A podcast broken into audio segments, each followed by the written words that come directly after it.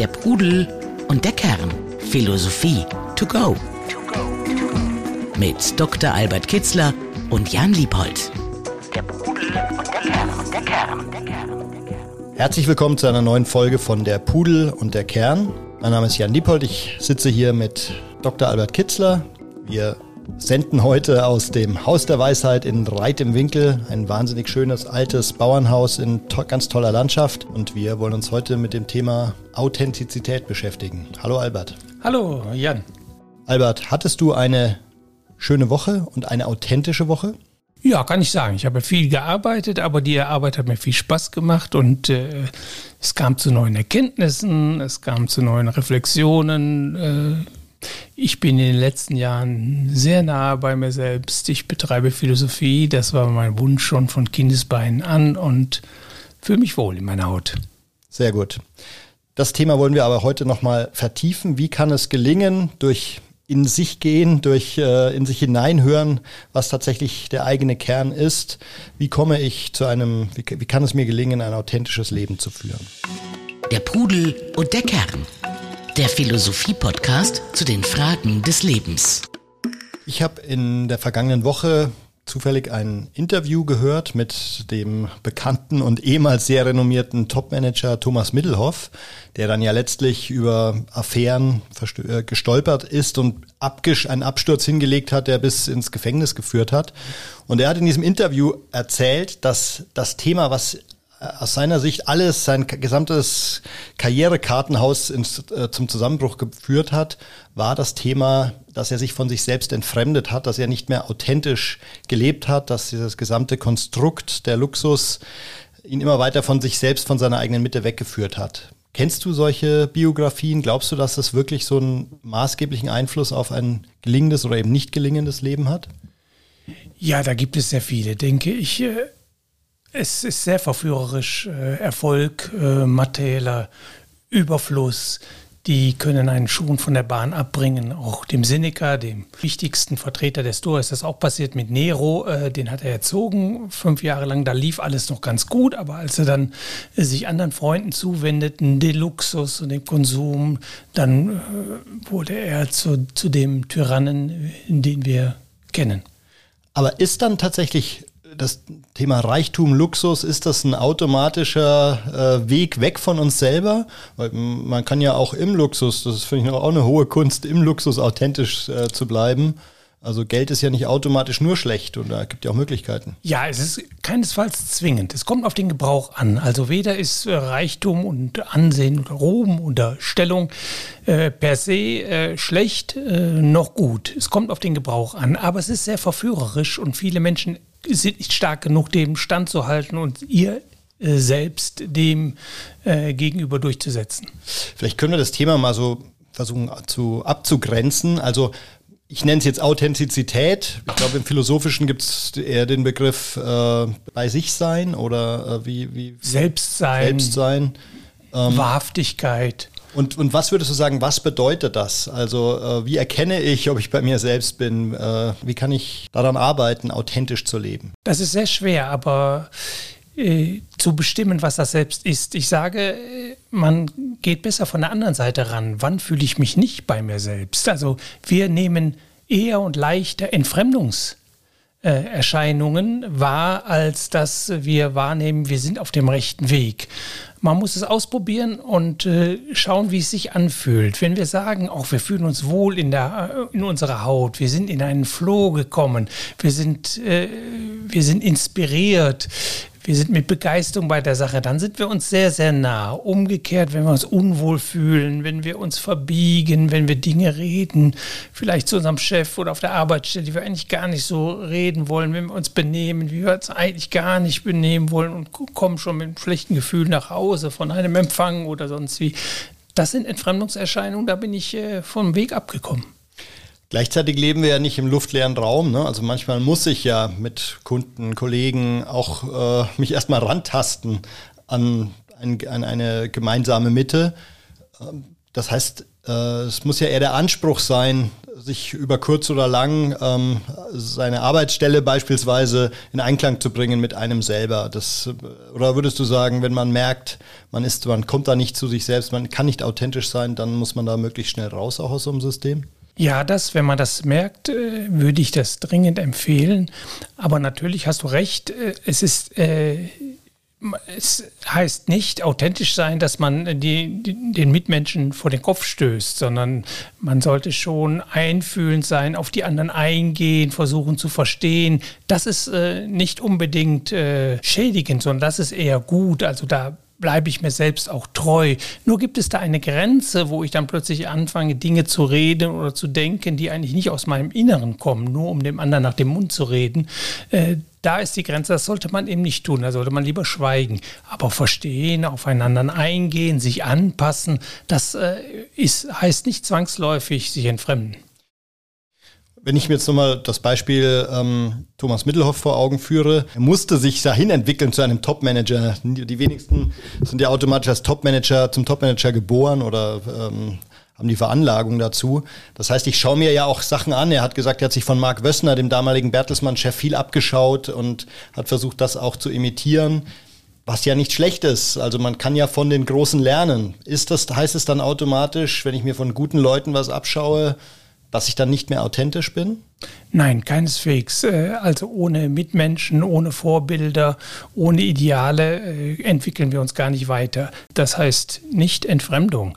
Äh, aber ich muss sehen, wen ich zu meinem Ideal mache oder wen ich zu meinem Vorbild mache, ist das ein, ein Bild, das mir nahe liegt, das, das äh, mich erfüllt, das äh, Teile von mir anspricht oder äh, werde ich da verführt von bestimmten Dingen, die zwar in jedem Menschen liegen, wie Ansehen, Ruhm oder Reichtum, wonach sich jeder strebt, aber das äh, irgendwie nicht das eigentliche Selbst äh, betrifft, sodass es ähm, häufig vorkommt, dass denn, wenn die Menschen dann erreichen, was sie haben, sie keineswegs glücklich sind oder sich bei sich selbst fühlen, sondern sie sind dann einem Phänomen hinterhergelaufen, das eigentlich nicht nicht ihr Zentrum ausmacht, wie Reichtum, Ansehen oder dergleichen. Ja. Also dieser Moment, wenn ich mir das Riesenboot, von dem hat er auch gesprochen, das Riesenboot endlich leisten kann in Saint-Tropez und dann merke, wenn ich dieses Boot betrete, es ist überhaupt nicht mein Leben, es ist überhaupt nicht mein Bereich. So stelle ich mir das vor, so würdest du das auch sehen? Ja, genau. Der, er hat da, dann verwechselt man etwas. Man hat sich ein Statussymbol ausgesucht, man verbindet damit irgendetwas, in, man hat sich in die Vorstellung hineingesteigert, äh, das ist mein Glück, äh, weil man es aus irgendeinem Grunde äh, bewundert hat. Äh, vielleicht auch, weil man eben aus einfachen Verhältnissen kommt oder äh, sich immer danach gesehnt hat. Äh, aber es betrifft, es, es trifft ja auch einen ein bestimmtes Bedürfnis in den Menschen an. Aber es ist nicht zentral, ein zentrales Bedürfnis. Es führt nicht zum Glück. Es befriedigt da irgendeine Lust, äh, irgendeine Vorstellung. Aber wir spüren, wenn wir dann auf dem Boot sind, oh ja, was ist denn und jetzt, äh, wenn wir dann immer noch äh, unglücklich sind, nicht in diesen Flow, wie ich es vorhin sagte, oder in, sich wohlfühlen in der Haut, wenn ich das Gefühl dann, dann nicht habe, so jetzt habe ich es geschafft und ganz ruhig werden, sondern gleich mir nach was anderem gucke oder mich überhaupt gar nicht äh, wohlfühle oder nicht glücklich fühle, dann war es eine falsche Vorstellung. Aber umgekehrt würdest du schon auch zugestehen, dass man auch sagen wir, als ehrgeiziger Mensch oder als jemand, der eben geschäftlich erfolgreich sein will, dass man da durchaus auch authentisch sein kann. Also so ein Selfmade-Unternehmer, der sich da auslebt, der in eben Erfolgen seine Erfüllung sieht, der lebt dann trotzdem authentisch, wenn er eben schwerpunktmäßig dem Erfolg hinterher. Äh, Auf jeden Fall, ja. Es gibt da kein, keine Regel, dass Gott sei Dank sind wir Menschen verschieden und haben verschiedene Interessen und das ist auch gut so. So äh, sind alle, alles das, was wir brauchen, äh, wird von irgendjemandem ausgefüllt. Nein, das gibt es natürlich, ja. Das ist ja eine, große Gestaltungsmacht, die ich habe, wenn ich ein Top-Manager bin. Ich kann viel Gutes tun da äh, an, an diesen Stellen. Aristoteles sagte einmal, also Reichtum, äh, das verführt zwar viele, aber ist nicht per se schlecht, denn äh, wenn ich ein großes Vermögen habe, kann ich mehr Gutes tun, als wenn ich dieses nicht hätte. Der Pudel und der Kern. Der Philosophie-Podcast zu den Fragen des Lebens. Ich habe es jetzt auch so verstanden, dass das Thema bei sich sein auch was viel mit, nennen es, Aufrichtigkeit zu tun hat. Auch eben, wie trete ich meinen Mitmenschen gegenüber, in der Familie, äh, in der, ähm, im Arbeitsumfeld. Würdest du sagen, es ist dann wichtig, auch immer so die Wahrheit, das, was ich gerade denke, auch auszusprechen gegenüber den Mitmenschen? Also Wahrhaftigkeit ist ganz wichtig für das Selbstsein. Das heißt aber nicht, dass ich immer bei jeder äh, passenden oder unpassenden Gelegenheit äh, ausspreche, was ich denke. Da gibt es dann noch andere Rücksichtnahmen oder den rechten Augenblick abzupassen, wo ich ein schwieriges Problem anspreche. Äh, das bedeutet nicht sich verbiegen, wenn ich dann in dem Moment schweige und sage, jetzt ist vielleicht nicht der richtige Moment gekommen, das, äh, das auszusprechen. Aber wenn ich dann anfange, von Dinge zu sagen, die eigentlich gar nicht, an die ich gar nicht glaube oder die, von, von denen ich gar nicht überzeugt bin, also dann fängt das Verbiegen an. Mhm. Und den Kern, um, äh, um den es da geht, der Kern eines Selbst, wie, wie komme ich denn überhaupt dazu? Wie merke ich, was ist mein authentisches Ich? Ja, also Sokrates hat gesagt, erkenne dich selbst. Also man muss sich schon in sich hinein, äh, hineinhorchen und äh, schauen, äh, was ich da vorfinde. Goethe meinte zu Recht, das kann man nicht im stillen Kämmerlein tun. Geh raus und tue, wonach der ist und dann wirst du fühlen, durch ein Glücksgefühl oder durch ein Entfremdungsgefühl, ob das was Richtiges ist oder nicht. Also es hat sehr viel mit Ausprobieren, mit Trial und Error, Error zu tun. Und deshalb sind Irrwege keineswegs immer schlecht äh, oder dass man etwas anfasst, was, äh, was sich dann rausstellt, das ist nicht das, äh, was mich wirklich erfüllt.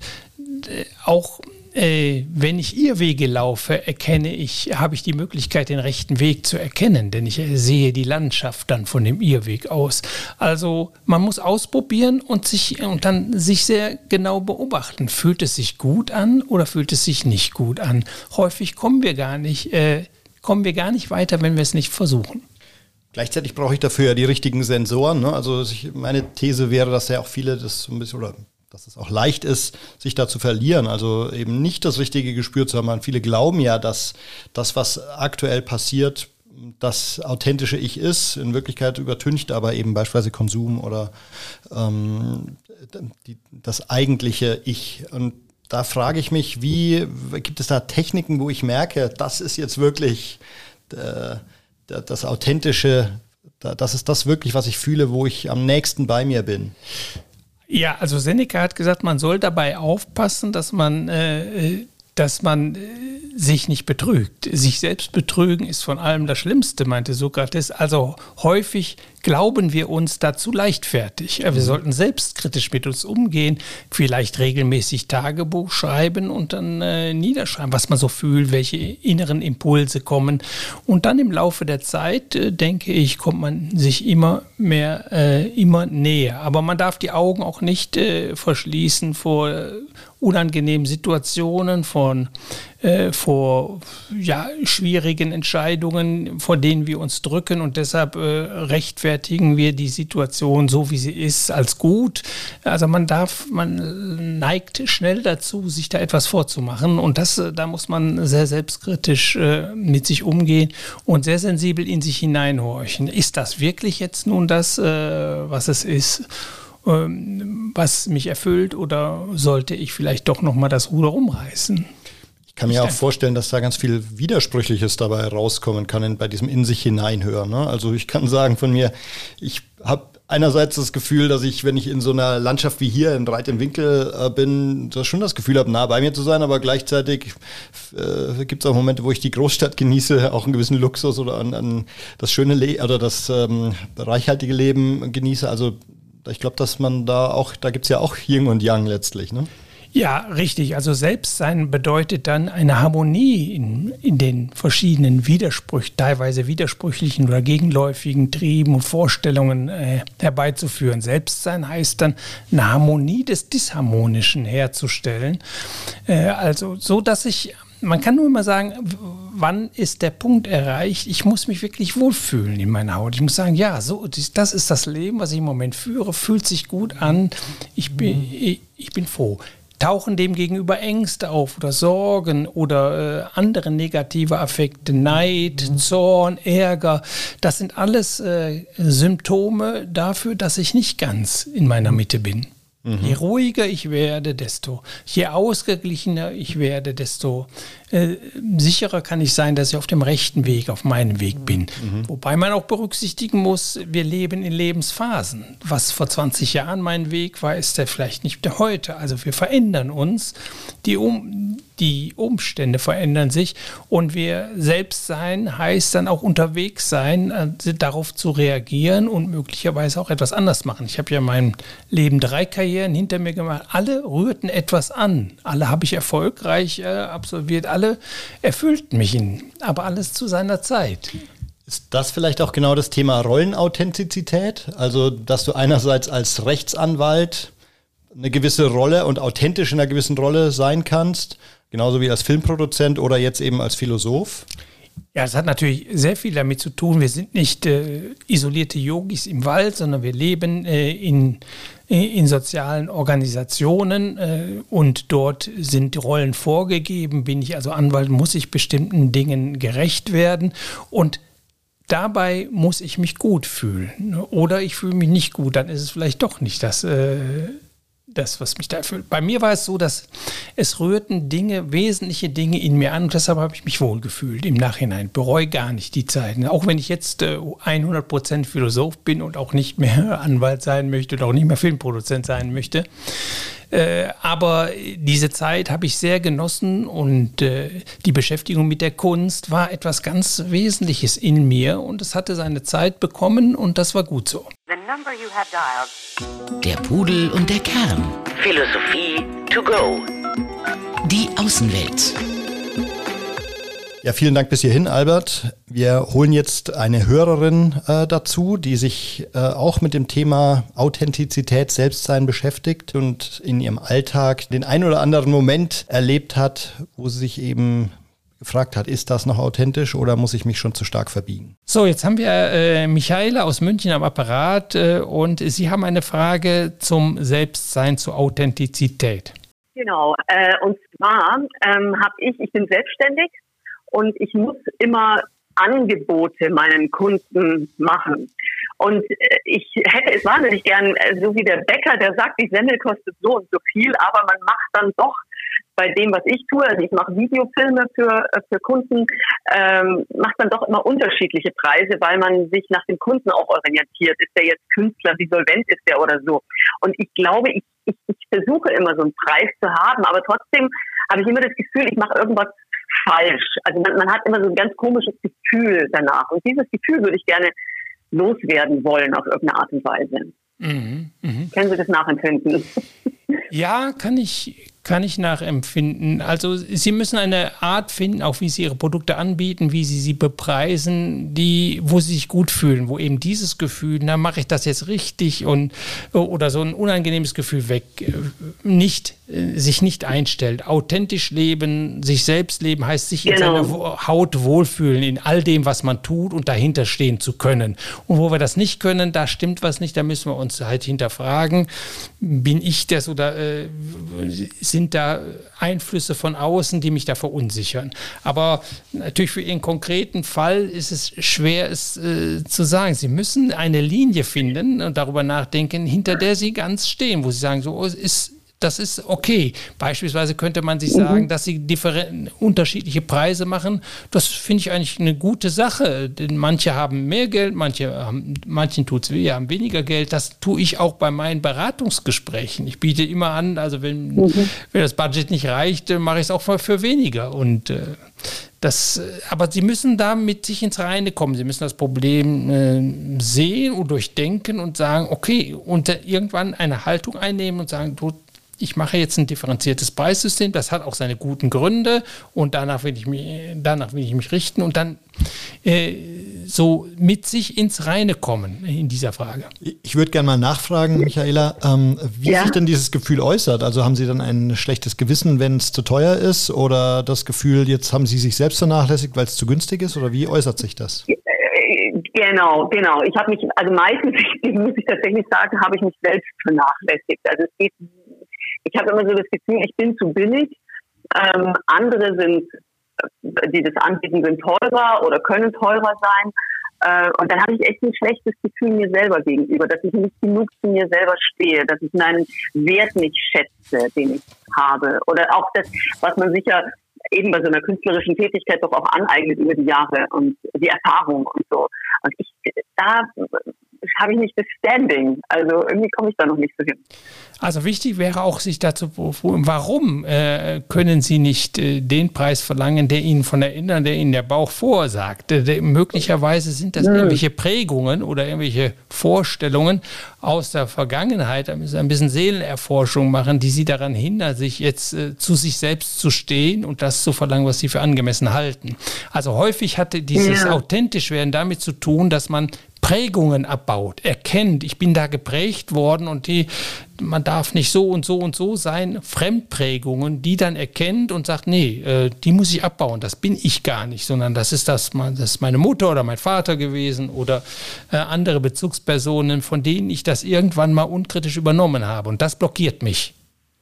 Äh, also ah, manche, ja. Die, ja, die, die Inder sagten, das ist wie so Maskenaufschnitt. Zu sich selbst zu kommen, ist wie eine Maske oder eine Prägung nach der anderen aufzuschneiden, um dann endlich zu sehen, das bin ich.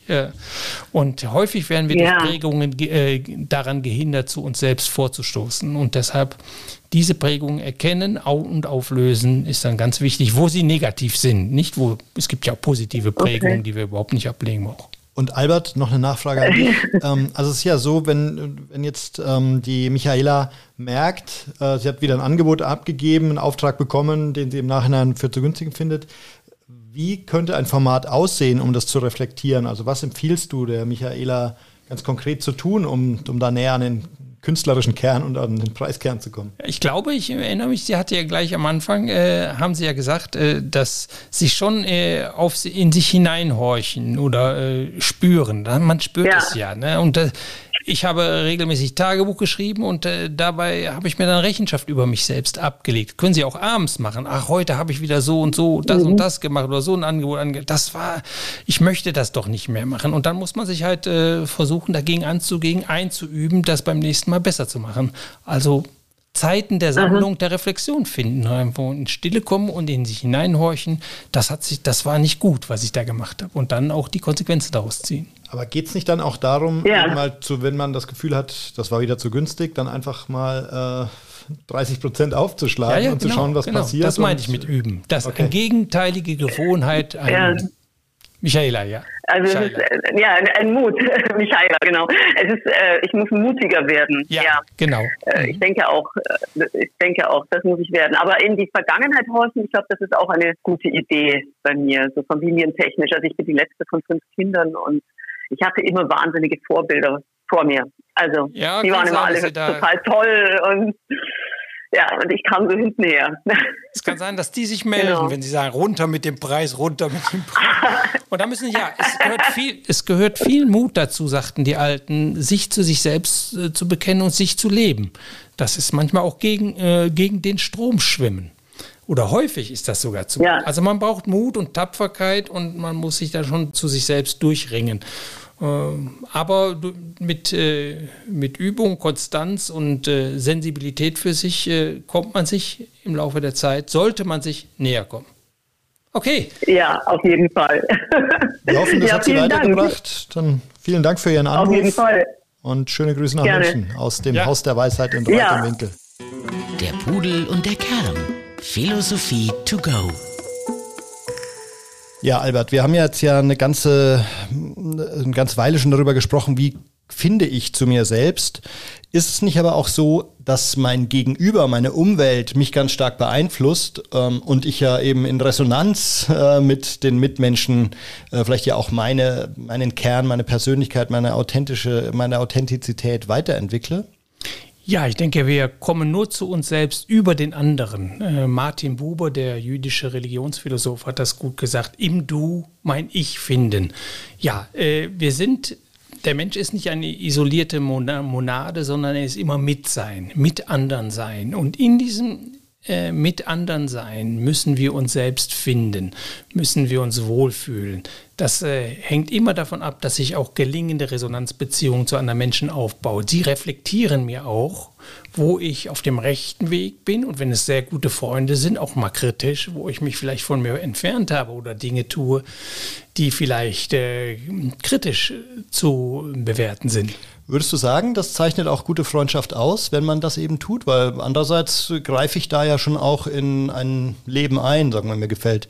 Oder ich finde die Freundin doof äh, oder die Ehefrau doof äh, von einem guten Freund, sage ich ihm das. Äh, wenn ich das Gefühl habe, die beeinflusst ihn, bringt ihn weg von seinem Selbst. Das halte ich für unbedingt notwendig. Gute Freundschaften fangen erst dort an, wo man äh, ungeschminkt dem anderen äh, auch seine Eindrücke und seine Gefühle mitteilen kann und der das auch verständnisvoll entgegennimmt. Das ist ja das Tolle bei Freundschaften, da hören wir genauer hin, äh, weil wir wissen, der Freund liebt uns oder die Freundin liebt uns oder mag uns und sie tut das nicht, um uns zu schädigen, wenn sie uns kritisiert, sondern um uns weiterzubringen. Ich habe sehr viel von meinen Freunden gelernt, äh, auch äh, Kritik äh, angenommen und mich dann verändert. Das ist außerordentlich hilfreich. Aber bis hin so zu so zentralen Themen wie die Beziehung des anderen, vielleicht auch die Karriere des anderen, ähm, da Unbedingt. Da, zwischen, zwischen Freunden sollte, da kein, sollte es da kein Tabuthema geben. Gleichzeitig ist ja die Frage, ähm, wieso glaubt man selber, dass man es besser weiß als der andere?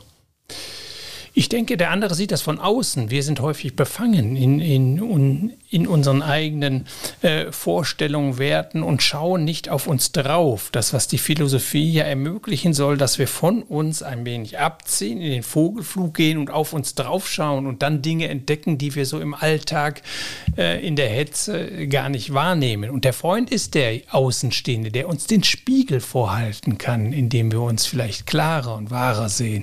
Das äh, ist die höchste Pflicht des Freundes, eigentlich einen, einen auf das ein oder andere aufmerksam zu machen. Und das ist außerordentlich wertvoll. Konfuzius sagte einmal, jemand kritisiert mich, welch ein Glück. Ja, man hat so die Chance, etwas an sich zu entdecken, was man vielleicht vorher übersehen hat äh, und sich dort zu verbessern setzt natürlich voraus, dass der Freund selber auch authentisch lebt, äh, nur das Beste will und seine Mitte gefunden hat. Ne? Ja, man muss nicht alles annehmen, was die Freunde sagen, oder man kann sagen, hier stehe ich, hier bin ich, ich höre dich, äh, verstehe ich auch, aber ich bin ein anderer. Nein, man muss natürlich auch das wiederum kritisch überprüfen. Nicht alles, was der Freund sagt, ist richtig. Mhm. Ähm, eine Frage, die sich mir aufdrängt, wenn ich auch eben, du hast jetzt eine ganze Reihe von Zitaten eingestreut, ist es denn, kann es denn authentisch sein, wenn man äh, eben die Philosophie da so zu seinem Gerüst macht? Ist es dann nicht auch äh, ein fremder Rahmen, der, der dann das Leben begrenzt oder den Kern begrenzt? Wir müssen nicht immer das Leben von vorne anfangen. Von den Erfahrungen und Weisheiten anderer, da können wir lernen. Also ohne Einflüsse äh, geht es gar nicht. Aber es äh, sollte immer durch den Filter der Selbstkritik und des kritischen Überprüfens äh, hindurchgehen. Und dann muss man sich entscheiden. Ja, finde ich gut. Ich hatte immer Vorbilder, Philosophen, die ich in ihrer Lebensweise und ihren Anschauungen äh, bewunderte, die habe ich nicht eins zu eins übernommen, sondern auf meine Person hin angewendet. Aber vieles von denen hat mich äh, etwas gelehrt, äh, was mir dann tatsächlich auch im Leben weitergeholfen hat. Ich habe einiges dann quasi übernommen oder für richtig erkannt. Und dann stimmt, Sokrates hat da recht gehabt oder Konfuzius hat da recht gehabt. Kannst du mal so deine, die zwei, drei Philosophen nennen, wo du sagen würdest, die haben dich in deiner ähm, in einem sich in, in dich hineinhören am stärksten beeinflusst? Ja, habe ich ja schon gerade genannt, also Sokrates und äh, Konfuzius beispielsweise, aber auch Buddha, finde ich, hat ganz tolle Dinge gesagt. Also da kann ich, ist die Liste ist lang. Aristoteles, Plato sind hervorragende Philosophen gewesen, Epikur, Seneca, äh, haben mich sehr beeinflusst. Äh, Lao Tse in China auch und in, äh, aus äh, Indien dann auch Patanjali, der die Yoga-Sutren geschrieben hat, hat. Die äh, Grundlage für alle Yoga-Richtungen sind Nagarjuna oder äh, Shankara aus Indien. Also es waren ganz tolle, da habe ich sehr viel Wahrheit gefunden und das hat mich bestärkt. Immer so kleine Stücke, wie ein Mosaik formt man sich aus diesen Meinungen. Okay, also du hast dir dein ähm Philosophiesystem sozusagen geschaffen, was dir geholfen hat, zu dir selbst zu finden. Ja, unbedingt, ja. Der Pudel und der Kern. Philosophie to go. Da nochmal eine Spezialfrage. Du hast mir vorhin deine Goethe-Bibliothek gezeigt. Ähm, das, der ist jetzt ja, sozusagen fällt so ein bisschen raus aus dem Raster der Philosophen, mit denen du dich sonst beschäftigt hast. Oder er, er hat eben ja auch äh, lebensphilosophische Themen bearbeitet. Würdest du sagen, er beeinflusst dich in dieser Richtung auch und war er ein authentischer Mensch, soweit man das beurteilen kann? Also unbedingt, da kann ich sogar ein Beispiel erzählen. Ich war, also als ich 17, 18 äh, war, kurz vor dem Abitur, war ich sehr beeindruckt über Schopenhauer von dieser, von dem indischen Weg des zu sich selbst gehen, in den Wald gehen, in die Einsamkeit, meditieren und so sein Selbst finden. Genau unser Thema. Mhm. Und dann habe ich mich tatsächlich gefragt, soll ich jetzt mal in den bayerischen Wald für ein paar Monate gehen und mein Selbst suchen? Aber es war Goethe, der mich davon abgehalten hat, denn Goethe hat sein Selbst gefunden nicht außerhalb der Welt, sondern in der Welt. Er war ja sehr, sehr ähm, verbunden mit äh, anderen intellektuellen Größen äh, und äh, aus, aus dem Leben heraus hat er sein Selbst gefunden und seine Philosophie entwickelt. Und da, äh, das fand ich dann spannender und habe mich dann gegen den bayerischen Wald äh, entschieden und habe gesagt, gut, aus dem Leben heraus sollst du dir nahe kommen oder musst du dein Selbst finden.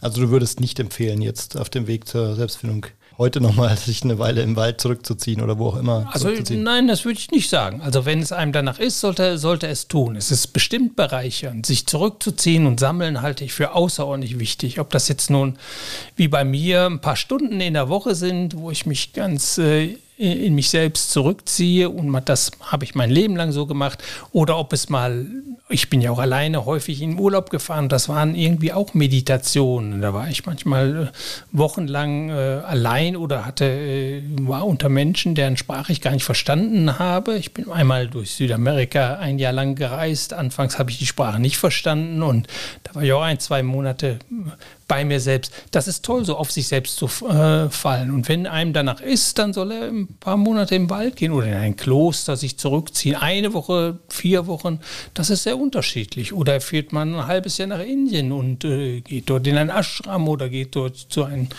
zu einem äh, guten Guru oder Lehrer und, und lehrt das. Also das finde ich äh, ist unbedingt eine Alternative, die man bedenken sollte, ob mhm. einem danach ist. Und jetzt mal so ein paar kleinere Formate. Also nicht jeder kann sich so rausnehmen aus dem Alltag. Was sind so Formate, wo du sagen würdest, sich zurückziehen, nachdenken, in sich gehen äh, im Alltag? Wie kann ich es einrichten? Also ich habe es in meinem Leben über Jahrzehnte so gehalten, dass Samstag ein äh, Tag war, der war frei von Arbeit, unbedingt. Ich habe viel in meinem Leben gearbeitet, 60, 70, 80 Stunden Woche sind mir nicht fremd, aber einen Tag habe ich dann immer Pause gemacht und an diesem Tag bin ich mal eine Stunde mindestens oder zwei in einen Kaffee gegangen mit meinem Tagebuch und habe die äh, Woche Revue passieren lassen. Das hat unglaublich, mir unglaublich gut getan. Es sind da, ich weiß nicht, 20, 30.000 Seiten äh, Tagebuch entstanden. Ich habe nie wieder reingeguckt aber es war dieser Prozess des, äh, des schriftlichen äh, Reflektieren über äh, das eigene Leben, das war unglaublich hilfreich. Ich habe da vieles über mich und über die Menschen und über die Welt gelernt. Kannst du uns da mal so ein bisschen Einblick geben? Also was kann dann sowas sein, dass du mit, dein, deiner Tochter anders umgehen solltest oder wo du oder was, was reflektierst du da? Ja, beispielsweise so Momente, wo ich denke, war das jetzt gut, was ich da damals gemacht, äh, was ich da gemacht habe? Oder warum habe ich an diesem Tag so viel Ärger verspürt? Oder warum habe ich da nicht schlafen können? Oder was treibt mich dann? Warum sind da Ängste gekommen? Also früher, ich habe jetzt diese Ängste und Sorgen, die habe ich weitgehend abgeschafft seit zehn Jahren, aber damals war das durchaus noch sehr, sehr präsent und ich habe dann quasi wie eine Selbstanalyse, woher kommt denn die Angst, warum habe ich in solchen Situationen, kommt dann immer ein bestimmtes Gefühl und habe dann analysiert und analysiert und bin dann tatsächlich auch zu Antworten gekommen, die mir die mich dann weitergebracht haben. Also es ist das die Analyse, aber gleichzeitig auch die Ableitung daraus, die du dann da zusammen für dich zusammenfasst. Richtig, ja. Also endete häufig mit Vorsätzen, versuche das besser zu machen oder versuche da rauszukommen oder macht er das klar und versuche äh, zu vermeiden, dass du wieder solche negativen Affekte entwickelst. Gleichzeitig ist das ja immer auch ein schmaler Grad zum, zur Selbstbespiegelung. Ne? Also wenn wir also das eine ist zurückziehen und reflektieren und das andere ist sich zu stark mit sich selbst zu beschäftigen, jetzt mal schlimmer oder der negative Ausdruck Egozentrik oder so. Wo, wo, wie würdest du sagen, kann man verhindern, dass man sich zu sehr um sich selbst dreht? Indem man vielleicht, wie ich es gemacht habe, nur ein, zwei Stunden in der Woche sich in der Kaffee setzt und darüber reflektiert. Ja, es gibt für alles äh, eine Grenze. Es kommt dann auch sehr darauf an, in welcher Situation ich bin. Ist es sehr bedrückend, äh, äh, fühle ich mich wirklich nicht wohl, dann brauche ich ein bisschen mehr Zeit. Läuft alles, bin ich in einem guten Flow, äh, so wie es in den letzten Jahren beispielsweise, da gehe ich nur noch äh, einmal im Monat in einen Kaffee und schreibe da etwas auf und dann fällt mir schon gar nichts mehr ein. Also es hängt davon ab, erstmal, wie ich mich fühle, ob es da was aufzuarbeiten gibt oder nicht. Und dann für alles gibt es das rechte Maß. So auch über das Nachdenken über sich selbst. Also da darf, das darf nicht zu einer Selbstzergrübelung oder zu äh, das, äh, dazu darf es nicht führen. Auch zu viel über sich nachdenken, sagte Plato einmal, ist eine Seelenkrankheit, wie beispielsweise Ängste oder Sorgen. Das waren bei den Seel Seelenkrankheiten, aber auch das zu viele Reflektieren über sich äh, kann schädlich sein. Das leitet auch direkt mal über zu meiner nächsten Frage. Das Thema, also wir sprechen ja in unserem Podcast zum Thema Philosophie, äh, speziell jetzt eben antike Philosophie. Wo ist denn da die Grenze äh, zur Psychologie, die ja auch sehr stark, also alles das, was wir besprechen, glaube ich, hat ja auch einen gewissen Anteil Psychologie. Ne? Ja, die Grenze ist fließend. Die Philosophie war in der Antike Seelenheilkunde und das erste Buch über die Seele hat Aristoteles geschrieben. Also da ist eine ganz nahe, äh, ganz nahe Verwandtschaft. Also jedenfalls diese praktische Philosophie, die ich versuche weiterzugeben, die, die ich ähm, erforsche und studiere, das ist nämlich diejenige, die sich, äh, die äh, sich klar dazu bekennt, der Mensch möchte glücklich leben und wie geht das? Wie ist der Weg dahin und was hindert ihn daran? Wie überwinden wir Leiden, das uns daran hindert, uns glücklich zu fühlen? Damit hat sich die praktische Philosophie in Ost und West äh, schwerpunktmäßig beschäftigt und diese hat natürlich damit zu tun, Glück und Unglück liegen in der eigenen Seele, dass ich meinen Seelenhaushalt aufräume, dass ich von Affekten negativen Affekten wie Ängste, Sorgen, Zorn, Neid, Ärger, Wut, dass ich die so weit es geht abbaue. Empfinde ich da äh, keine Unausgeglichenheit, keine innere Unruhe mehr, keine Ängste, keine Sorgen, Neid, Zorn. Wenn ich das überwunden habe, dann bin ich ein glücklicher Mensch. Das, äh, das hatten die Alten überhaupt keinen Zweifel daran. Also geht es sehr viel um die Beschäftigung mit diesen Affekten. Mhm. Und in Abgrenzung die Psychologie? Ja, die Psychologie, es kommt dann noch ein anderer Aspekt dazu, den habe ich jetzt nicht, äh, nicht genannt. Äh, ich hatte mir damals tatsächlich, als ich 16, 17, 18 war, mich äh, und damit begann mich mit der Frage, wie lebe ich ein gutes Leben zu beschäftigen, äh, schwankte ich zwischen Philosophie und Psychologie. Und was mich dann zur Philosophie getrieben hat, war folgender Gesichtspunkt.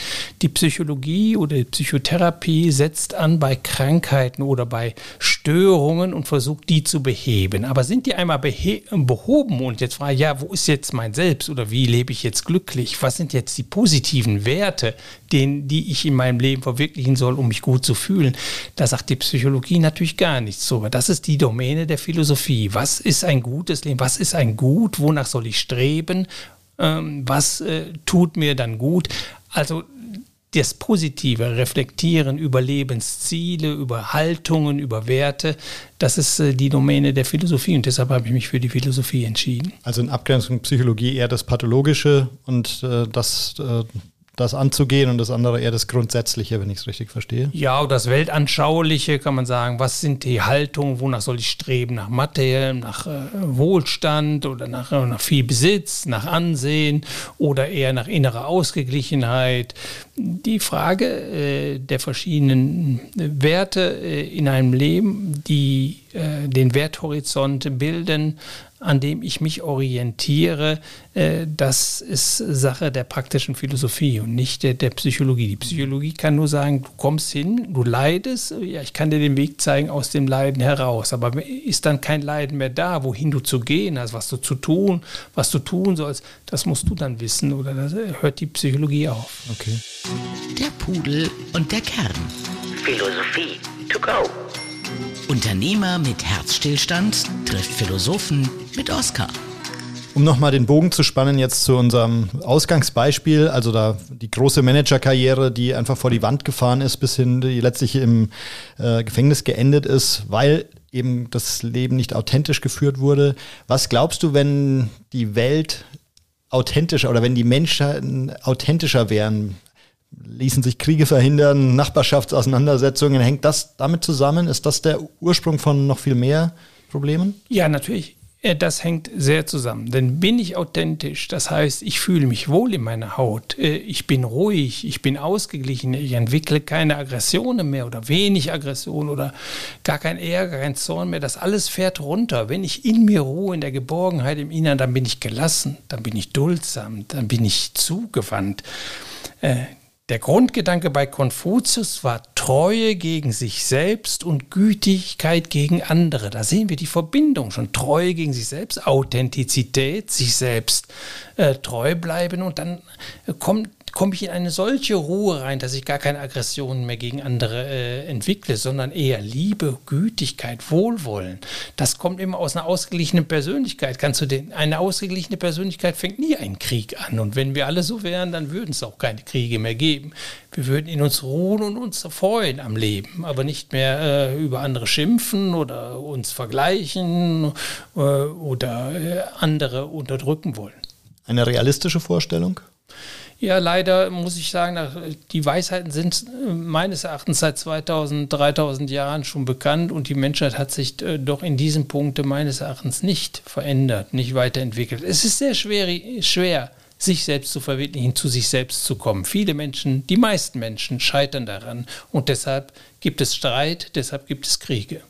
Hast du vielleicht jenseits von diesem sich zurückziehen und Tagebuch schreiben noch ein, zwei praktische Tipps, wo du sagen würdest, wenn ich da jetzt in meinem Arbeitsalltag, also jetzt nicht äh, mein Leben komplett verändern will, aber einfach an mir arbeiten will, was kann ich tun, um mich noch stärker selbst zu erkennen, ähm, zu reflektieren? Zweite, das zweite Wichtige, wir hatten es schon angeschnitten, ist die Unterhaltung mit Freunden. Gute Freunde haben, die einem die Wahrheit sagen, mit denen man tatsächlich ein Problem einmal durchsprechen kann. Und dann natürlich philosophische Lektüre ist auch gut. Mhm. Wenn wir Seneca lesen, der bringt uns schon auf den rechten Pfad oder sensibilisiert uns für uns selbst, auch Konfuzius. Mhm. Der Pudel und der Kern. Philosophie zum Nachlesen. Kommen wir zu unserer äh, Fastrubrik. Welche, was sind die ein, zwei zentralen Bücher, die du empfehlen würdest? Jenseits von deinem Buch zum Beispiel Nur die Ruhe. Auch da geht es ja, glaube ich, ähm, durchaus auch um dieses Thema Selbstfindung in dem einen oder anderen Kapitel. Aber hast du vielleicht noch ein, zwei Klassiker, wo du sagen würdest, unbedingt, das ist die Grundlage? Also ich denke, man sollte sich vielleicht mit dem Leben, mit der Biografie, soweit sie uns bekannt ist, von Sokrates beschäftigen. Mich hat das äh, sehr für mich selbst sensibilisiert. Der sagte ja, erkenne dich selbst, das sei das Wichtigste. Und wenn wir uns mit dieser Figur nicht unbedingt platonische Dialoge, die sind manchmal schwierig zu verstehen für Anfänger, aber so eine Lebensgeschichte des Sokrates äh, finde ich außerordentlich hilfreich. Oder auch die des Buddhas, der hat aber eine große Wandlung durchgemacht, vom Königssohn hin zum äh, Begründer einer Religion oder äh, einer Lebensanschauung, die außerordentlich tragfähig ist. Apropos, da hat noch die Frage, ist eigentlich, ähm, würdest du sagen, im, also Buddhismus, ja, vermutlich ähm, ist das ein wichtiger Teil, äh, die Selbstfindung, aber würdest du sagen, ist auch die christliche Religion, geht die auch in die Richtung, ähm, im, im Kern ähm, authentisch zu leben? Ja, denke ich. Alle Religionen haben außerordentlich äh, großen Teil von äh, übereinstimmender Weisheit äh, und dass man wahrhaftig äh, leben soll, das ist auch im Christentum außerordentlich, äh, außerordentlich wichtig, dass man sich selbst leben muss alles im Hinblick in Bezug äh, dann auf Gott gesehen bei den Religionen. Aber wenn wir uns den Kern dieser Ethiken anschauen, dann werden wir zu ganz ähnlichen Ergebnissen kommen oder zu ganz ähnlichen Einsichten kommen, wie etwa im Konfuzianismus oder in der Stoa oder, oder in der griechischen Philosophie des äh, Plato, Aristoteles, Sokrates. Was würdest du sagen in einer Karriere im beruflichen Umfeld? Was ist der Tipp? Ähm, was ist das, die, die Maßgabe, um auch da authentisch zu bleiben? Immer zu widersprechen, zurückzuhalten, durchzuschnaufen, ähm, wenn ich das Gefühl habe, ähm, da werde ich in die falsche Richtung gezogen. Also wach sein, hell, hell sein, seine Gefühle und Empfindungen beobachten, wie Marc Aurel sagte, indem ich es tue. Äh, aufgeschlossen sein äh, und den Mut zu haben, auch Änderungen äh, zu vollziehen. Also das ist ganz wichtig. Manchmal äh, ist man davon Ängsten oder Sorgen, bekomme ich eine neue Arbeitsstelle oder äh, kann ich dann mein Haus noch abbezahlen, wenn ich es ändere. Das äh, äh, steht häufig äh, ein, einem wahrhaftigen Selbstreport entgegen. Also da wach sein, sensibel für sich sein, aufgeschlossen sein, auch für anderes, für andere Perspektiven, für andere äh, Lebensmodelle. Okay, aber es ist nicht automatisch der arme Philosoph, der, äh, das ist nicht die zwingende Voraussetzung. Oh, auf keinen Fall, ja. auf keinen Fall. An jeder Stelle äh, in der gesellschaftlichen Hierarchie kann man sich selbst treu bleiben. Ich kenne Top-Manager, die außerordentlich weise sind und die, die 50.000 Mitarbeiter haben und äh, äh, da die Richtlinien vorgeben. Das macht Mut. Vielen Dank, Albert. Ähm, wir wollten jetzt zum Abschluss unseres Podcasts noch darauf hinweisen, schaut vorbei bei äh, pudel-kern.com. Dort findet ihr alle ähm, wichtigen Informationen zu diesem Podcast, könnt ihr euch unsere letzten Ausgaben äh, runterladen. Dazu Veranstaltungen äh, hier im Haus der Weisheit, die der Albert plant. Ähm, philosophische Urlaube und natürlich könnt ihr auch die Worte der Weisheit abonnieren, die jeden Morgen aus Alberts E-Mail-Postfach rausgehen. Wirklich sehr spannende, sehr hilfreiche kleine Impulse. Albert, habe ich noch was vergessen? Ich denke nicht. Das freut mich. Also insofern, ich würde sagen, wir beide gehen jetzt raus, setzen uns authentisch in die Sonne und trinken einen Cappuccio. Ja, gerne. Machen wir. Bis Danke zum dir. nächsten Mal. Danke, Albert. Ciao, Tschüss. ciao. Der Pudel und der der Philosophie-Podcast zu den Fragen des Lebens mit Dr. Albert Kitzler und Jan Liebold.